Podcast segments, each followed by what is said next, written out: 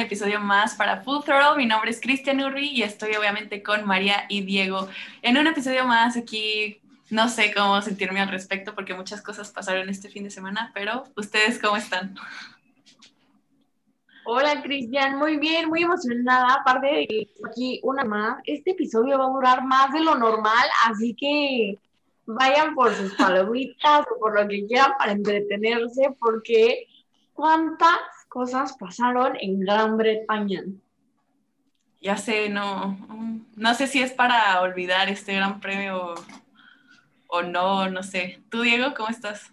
Depende de quién le preguntes, ¿no? si le preguntas sí. a Checo, yo creo que quiere cerrar. Oh. Sí. bueno, sí. eh, bueno, hola a la gente que nos escucha. Eh, sí, como bien dice María, este episodio va a durar más porque yo creo que este gran premio va a marcar la, la diferencia en esta temporada, o sea, la va a partir en dos. Y esto ya no es una batalla, sino que ya es una, una guerra dentro y fuera de pista. Ajá. Bueno, pues empezamos por que hubo un cambio en el formato del fin de semana de carrera. Ahora tuvimos la práctica 1 en viernes y la clasificación eh, para el sábado, para, para el, la sprint, el sprint No, qualifying. bro, ya, ya la regaste. El viernes fue la FP1 y la sprint y la qualifying normal, Sí. como la conocemos siempre. Y el sábado tuvimos primero en la mañana, a las 6 horas de 6 más de la mañana de México, la segunda práctica libre, posteriormente la sprint race o sprint qualifying también. Y ya el domingo cerramos con la carrera en el formato de siempre, ¿no? Eh, así fue el fin de semana. Pero como mencionaba Cristian, este nuevo formato que entró, que probablemente también esté en Brasil y en Imola, dio mucho de qué hablar. Monza. Dio... eh, em, Sí, Monza. Y Mola ya fue. Ujú. Tú dale, dale, es que nos descontrolaron. ya, bueno, sigamos, sigamos. Es, em, dio mucho de qué hablar. Primero, el Sprint Race. Hamilton fue la primera sesión que lideró, porque como recordamos, bueno, más bien yéndonos a los resultados, Verstappen había sido el primer lugar en las demás prácticas. Y en la, este, sí, en la FP1, después en la FP2, en la cual Hamilton se la llevó y después entramos a la Sprint Race, en donde desde el inicio se puso muy interesante, ¿no? Vimos un Verstappen muy agresivo en, en la salida, que le ganó a Hamilton en la primera posición. ¿Ustedes cómo la vieron? Digo, yo creo que no le dio ni tiempo a Hamilton de, de meter las manos. Sus tiempos de reacción son de otro mundo. No, no te creas. Pero sí, obviamente tenía que agarrar esa ventaja en ese momento porque si no perdía la po. Eh, bueno, a ver. eh, ya nos, bueno, creo que ya nos saltamos un poco. Ah, hay que, hay que ah, aclarar que ahora nada más tuvimos una sesión de libres antes de clasificación, o sea, todos los equipos eh, hicieron el trabajo de viernes en 60 minutos. Obviamente mezclando ritmo de carrera, ritmo de una vuelta, viendo alas, encontrando el balance perfecto, ¿no? Y eso, quieras o no, también eh, como influye en la clasificación, ¿no? Porque antes de la clasificación pensábamos que Red Bull se iba a llevar la pole. Eh, Red Bull los viernes siempre anda con menos potencia y ahora eh, yo creo que pasó lo mismo. La verdad no vi si venía con menos potencia que Mercedes, porque Mercedes es el- que usa más eh, los motores Mercedes. Y bueno, eh, la verdad fue una sorpresa que Hamilton se llevara la pole. No, no sé si para ustedes también fue una sorpresa. Pero lo que bien dicen ustedes, lo, la reacción de, de Verstappen, y yo creo que de todo el lado sucio de, de la parrilla fue impresionante, ¿no? Más bien, parece que ese lado fue como el limpio. En ambas largadas, eh, los que salieron mejor fueron de, de los pilotos de aquel lado. Y, y bueno, literalmente Verstappen, eh, no sé cómo describirlo, pero a- arrasó a Hamilton en esa primer salida. Y bueno, ya no hubo quien lo parara porque no hay paradas. eh, es muy difícil adelantar en Silverstone ahora. Y, y bueno, Hamilton yo creo que tuvo una carrera un poco tranquila porque atrás venía Bottas. Ujú. Mira, ay no, es que, bueno, en el, es- bueno, primero que nada les gustó este nuevo formato.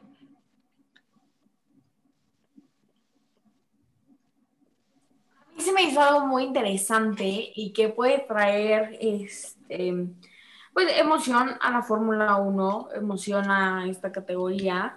Sin embargo, creo que por algo se divide entre Fórmula 1, Fórmula 2 y Fórmula 3, ¿no? Eh, puede haber otras maneras de traer la atención del público, no copiándole una categoría inferior. Eh, me gustó este, esta prueba y yo creo que mm, han, han ido evolucionando como todo tiene que ser. Pueden hacerlo mucho, mucho, mucho más dinámico. Sí, puede ser que a lo mejor la Sprint Qualifying o Race, como la quieran llamar, tuvo algo que ver con el, o sea, digo, ya con lo que pasó en la carrera, ¿no? Lo que no me gustó es que George terminó en los puntos y no contaban. Ya sé, yo también llorando ese día porque, ah, ¿por qué no le dan puntos en los primeros días? Pero ni modo. Pronto, esperemos que pronto ya. Pero bueno, tú Diego, ¿qué opinas de este nuevo formato? La verdad, no tengo como una opinión eh, aquí porque con una carrera no, no podemos decir si está bien o si no está bien, ¿no? Hay- habrá que esperar a, a Monza o a Interlagos para ver si influye en otras carreras, ¿no? En otras carreras principales. Em, también un poco decepcionante lo de lo de Russell, ¿no? Que eh, clasifica entre los primeros 10, o sea, enfrente de su grada. Eso fue, Ujú. yo creo que uno de los mejores momentos este fin de semana. Pero como bien dice María, eh, influyó eh, para la carrera del domingo, o sea, lo de Russell, eh, un toque que hubo ahí este, entre los dos Haas, bueno, pero eso casi no importa. Pero yo creo que el- lo que sorprendió más a todos fue el error que, que cometió Checo, ¿no? En la salida de, de Beckett. eh, y eso condicionó muchísimo el fin de semana para Red Bull. Quieras o no. Muchísimo. Ujú. Creo que bueno, no fue su fin de semana, obviamente. Sí, no, obviamente no, pero eh, yo creo que voy a esperar a Monza para decir algo, porque Ok. no, todavía no. Es lo mismo que pasó en 2016 con la, con el tiempo. Ok, pues en lo personal creo que sí se hizo más interesante el fin de semana, pero coincido con Vettel en que le deberían dar la pole al más rápido. A lo mejor pueden ahí más o menos inventarse otro, otra dinámica, como decían, para, pues sí, que sea un poquito más justo. Em, pero bueno, en general se me hizo que estuvo, re- bueno, estuvo bien, no ni tan malo ni, ni fue lo mejor, estuvo bien. Ok, ahora sí. Ahora sí viene lo bueno. Ahí viene el segundo punto del fin de semana, yo creo que el más polémico, ¿no? Más que el sprint, o sea, como que esto opacó totalmente el Ujú. formato de carrera. Y ese, ese contacto entre Verstappen y Hamilton en la primera vuelta, justamente en Corps, si no me equivoco, Ops. Eso, mero. Eh, ¿Vieron cu- a cuánto chocó Verstappen? Sí, 51 Sí, de ujú. Eh, la sanción para mí que le dieron a Hamilton que fueron 10 segundos eh, extras al tiempo que marcaba o eh, sumados al pit stop, que es lo que Mercedes hizo, la estrategia que ellos decidieron tomar, para mí no fue la correcta. Digo, fue muy poco. A lo mejor si hubiera sido para un Aston Martin, un Alfa Romeo, porque para ellos es mucho 10 segundos. Pero para un Mercedes que está compitiendo por el campeonato de constructores y todo lo que viene involucrado tanto para Mercedes como para Red Bull, ese recorte de 25 puntos en la diferencia entre Verstappen y el británico, y digo, ya van 33 unidades de diferencia. Después del Gran Premio de Gran Bretaña se, bueno, se acorta a 8. Era un trabajo que Max había hecho durante nueve carreras anteriores y por una falla de la FIA, a mi parecer, valió gorro, ¿no? Claramente, los dos tienen la culpa porque dos son responsables, incidente de carreras, como quieras verlo. Hamilton tiene mucha experiencia, y sí pudo haber hecho algo para haber evitado ese toque. Si están tan seguros de que lo iba a pasar, podía haber pasado, o sea, lo podía haber pasado en la siguiente curva. Pero no sé ustedes cómo, cómo lo vieron, qué opinan. ¿Qué sanción le hubieras puesto? Yo lo hubiera penalizado con lugares, no con tiempo. Sí, yo también. No, no creo que está bien tampoco descalificarlo. Digo, no me sé el reglamento, pero sí con un, o sea, con lugares de penalización más que con tiempo, porque el tiempo para ellos, la verdad, no es nada. 10 segundos no son nada. Sí, yo también coincido contigo. O sea, hablando desde lo más neutral que puedo, porque pues los que nos escuchan, si han escuchado todo, pues yo soy súper fan de Max. Entonces, ah, no sé yo este, si Hamilton traía esa intención, porque él sabe que es de las curvas más rápidas de la pista, que lo que le pasó a Max pudo haber acabado peor. Eh, y sí, como dices, el tiempo para Mercedes se recuperó bastante rápido. Eh, yo también le hubiera puesto como castigo lugares. Tampoco me hubiera ido al extremo como Helmut, que quiere ya race van, pero...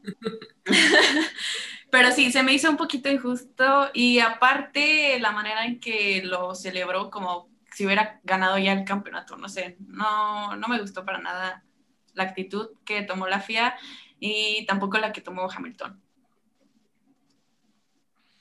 Ok, bueno, uh, mi turno. Uh, hay que aclarar. Estoy hablando lo más neutral que puedo. Obviamente, eh, lo que pienso puede que a unos no les guste, o sea, como ya bien dijo Cristian, hay unos que les va a gustar porque son fans de Hamilton o algunos de Verstappen, ¿no? Así que es mi opinión, lo siento. Eh, yo creo que hay que empezar eh, con la arrancada más emocionante que hemos tenido hasta, hasta el momento, ¿no? Deben de estar de acuerdo conmigo.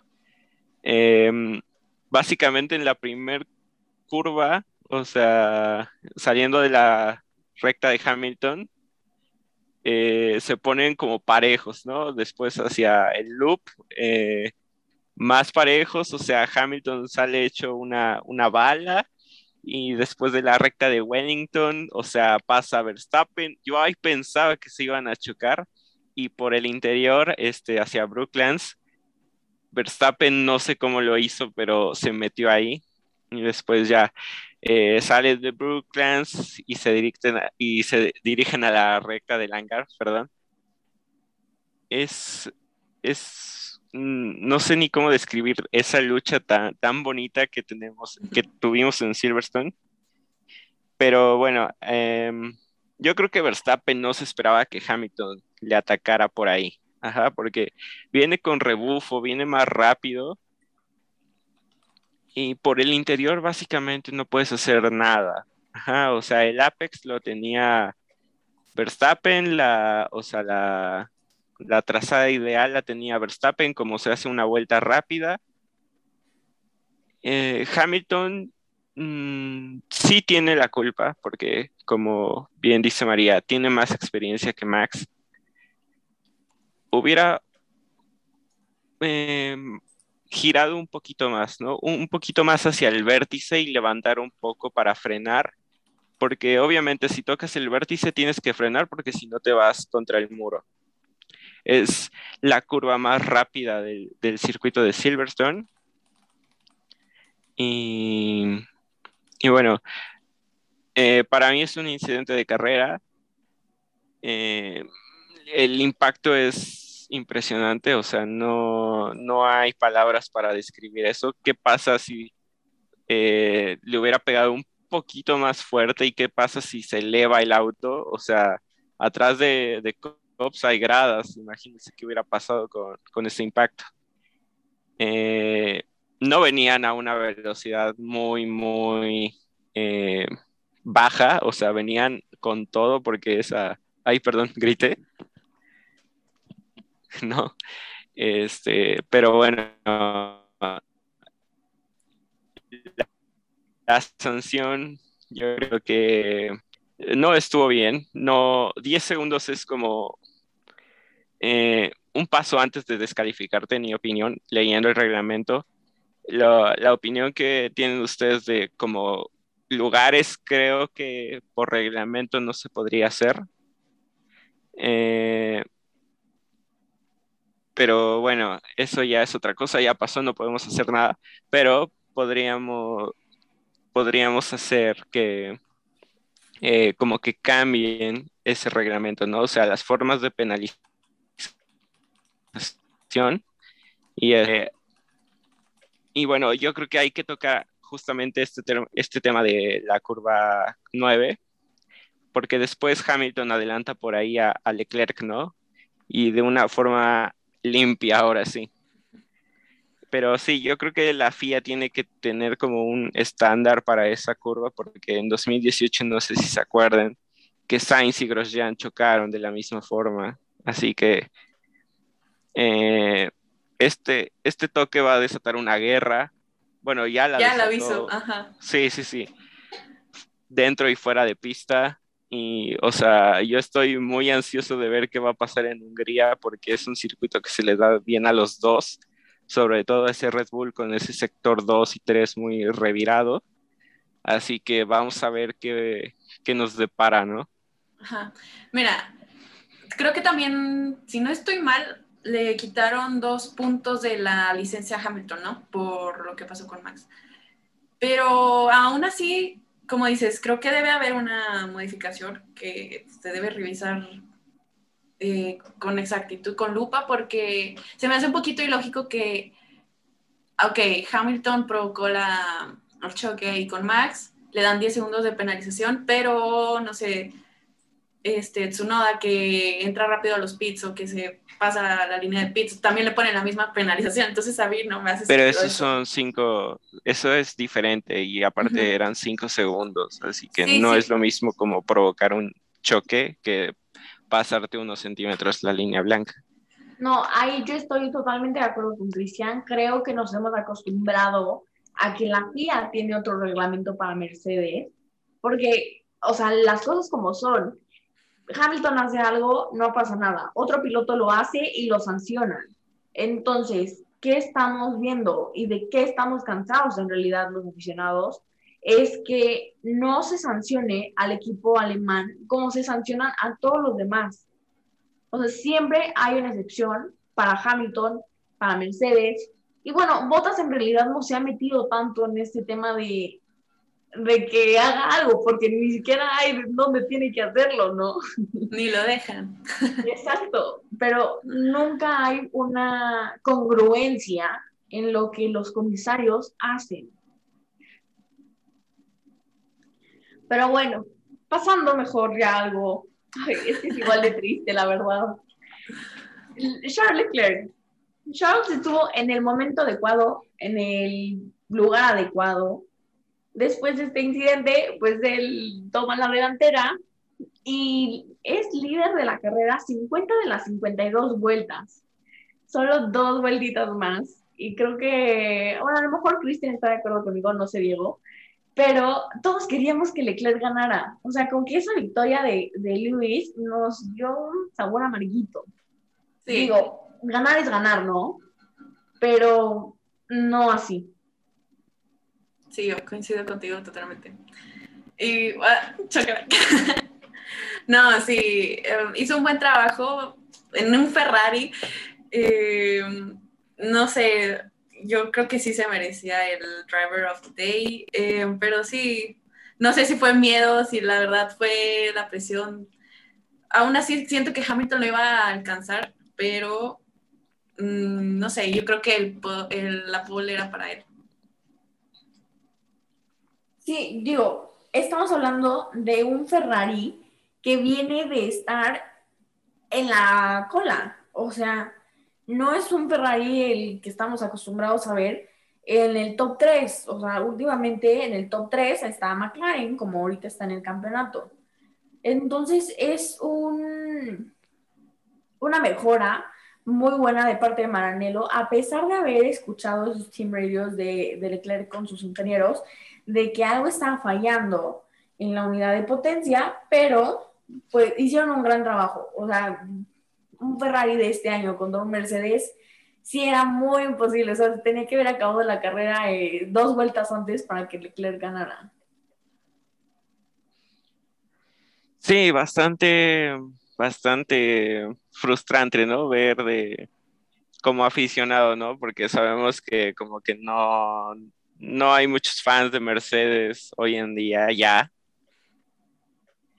Eh, la verdad, Charles lo hizo muy bien, como es que no hay palabras para describir su actuación porque fue demasiado buena, pero esa, esa, esos radios que dijo María em, durante la carrera, por si no la vieron, eh, Leclerc detecta algunos problemas con el motor, algo típico ya de Ferrari.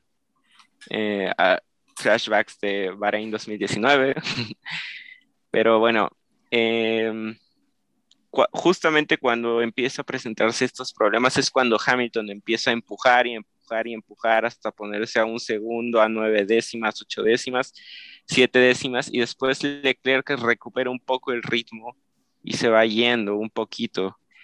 Pero ya después, o sea, puede ser que las gomas ya estaban desgastadas, Hamilton es mejor obviamente que Leclerc eh, administrando gomas. Y como bien dice María, ese Mercedes es, es una cosa aparte a lo que es el SF21, ¿no? Eh, obviamente es un progreso bastante grande de, de Ferrari, quedarse a nada de, de una victoria, algo que McLaren no puede soportar por el ritmo de carrera que tiene, que a mi parecer el de Ferrari fue mejor en todo el fin de semana y se vio. Em, y bueno, obviamente Charles regresa al podio justamente un año después de su último podio que fue en el, en el Gran Premio de Gran Bretaña del año pasado. Y bueno, esperemos, yo confío mucho más en, en Ferrari que en McLaren para, para el tercer sitio de constructores. Wow. No sé, yo la verdad creo que así como la batalla de Mercedes contra Red Bull está muy pareja, creo que la de McLaren contra Ferrari también. Eh, pero no sé, creo que los dos hicieron un muy buen trabajo. Igual ahorita, como Daniel Ricardo, o sea, que tuvo su mejor posición de las que ha tenido en toda la temporada, que me puso muy feliz, la verdad. Eh, y Lando que iba a tener podio, pero mm, pit stop y lo arruinó. Ay, no me lo recuerdes porque pasó con Lando y pasó con Carlos Sainz. con Carlando. Con Carlando, justamente, este Bromance tuvo la mala suerte de que pues no funcionaran sus pit stops. Em, yo le tengo que echar la culpa a uno de los comentaristas de Fox Latinoamérica, no voy a decir nombres porque no me voy a meter en eso, pero justamente antes de que pasara todo con Sainz, dijo, Ferrari va a probar con Carlos para que no pase nada malo con Leclerc. Y en ese momento así... Ah, Juan Toda la vida, toda la vida. Y yo, no, casi muero, casi muero, pero digo, hemos visto pit stops increíbles y este es el contraste de la Fórmula 1, ¿no? Cuando algo no funciona y se pierden carreras por estos, em, estas paradas en boxes. Y justamente me entra la duda un poco más de las paradas reguladas que iniciarán a partir del Gran Premio de Hungría. ¿Cómo lo veremos? Digo, estamos acostumbrados a ver tiempos de parte de Red Bull 1.9, 1, bueno, 2 segundos, y de repente pasamos a que nos lo regulan y se va a perder un poco la emoción, ¿no? Pues, o sea, creo que ya lo habíamos hablado un poquito, mmm, también se tiene que ver por la seguridad de los mecánicos, de todas las personas que están ahí en el, en el garage, pero también creo que le están quitando una ventaja y es un factor muy importante para poder ganar una carrera, una pit stop eh, rápida. Entonces no sé qué, o sea, obviamente va a afectar mucho, pero no sé hasta qué punto. Y, pero sí, desafortunadamente, no, a mí también se me rompió el corazón con Lando y con Carlos, porque pues los dos también hicieron un buen trabajo. Pero pues ni modo, así es la Fórmula 1.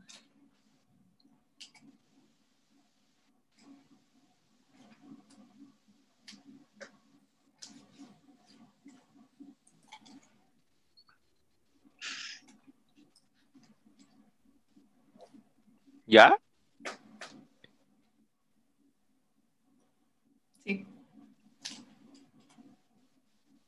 No, no, no escucho.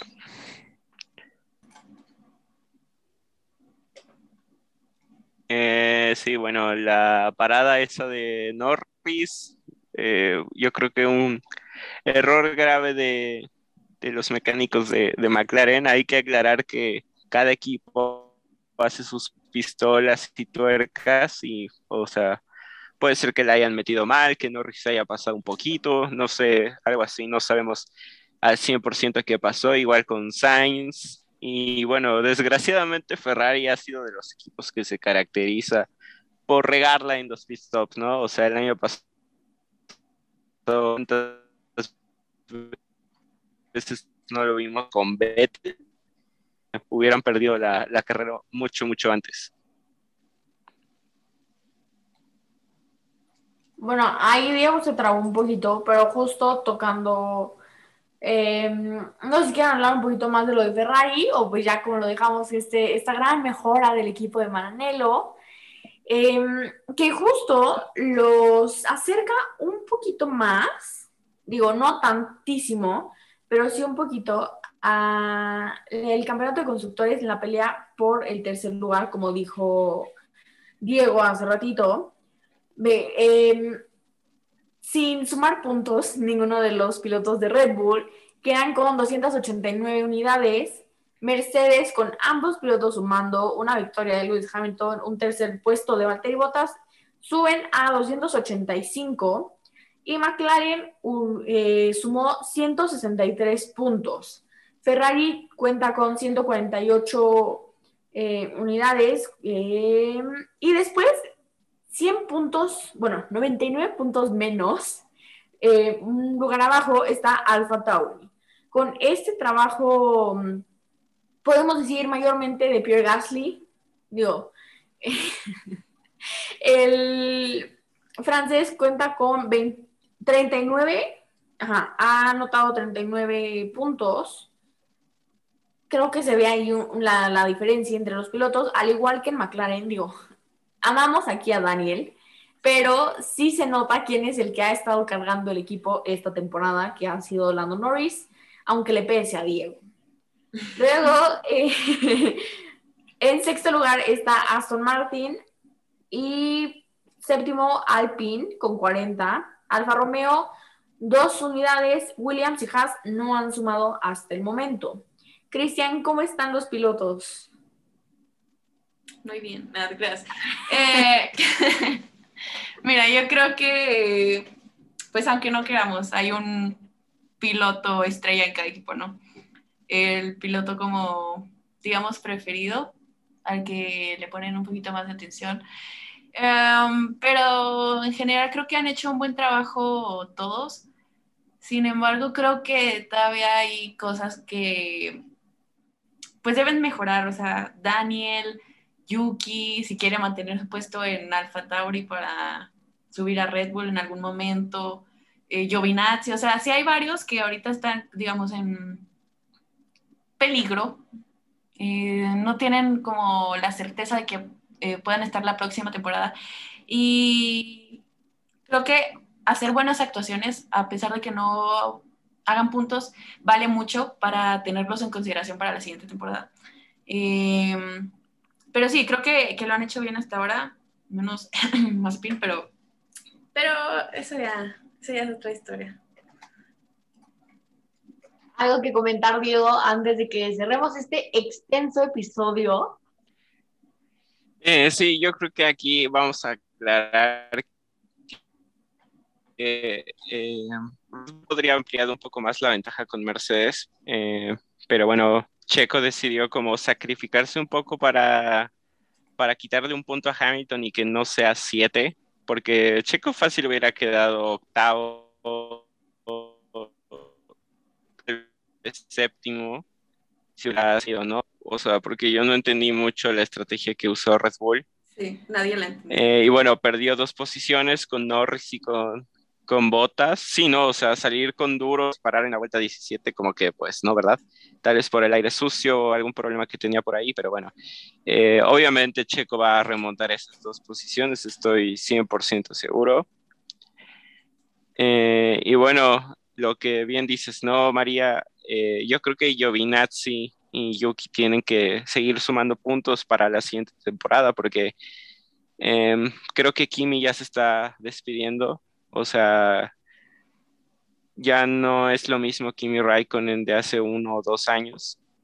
Y bueno, también quería soltar la bomba. Bueno, no es bomba, pero ojo a estas fechas porque se puede venir el, el contrato de Checo. Sí, pues ya, o sea, ya veremos, porque la verdad no sé qué vaya a pasar.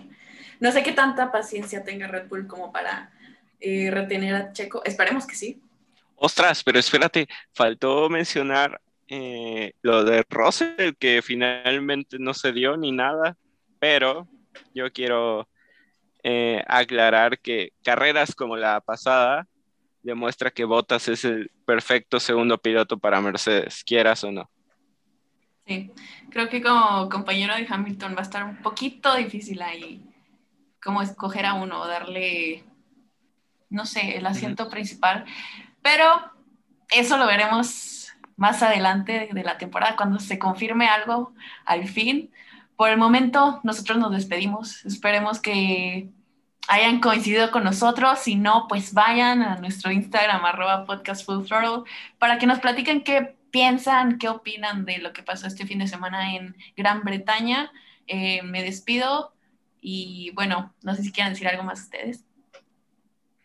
No, bueno, muchas gracias por acompañarnos en este episodio muy largo, en donde vimos casi todo lo que se tuvo que hablar de este gran premio tan intenso. A nosotros nos pueden encontrar en arroba el pitstop de María, arroba cristian-urbi y arroba f1diego51. Nos vemos la próxima semana. Bye.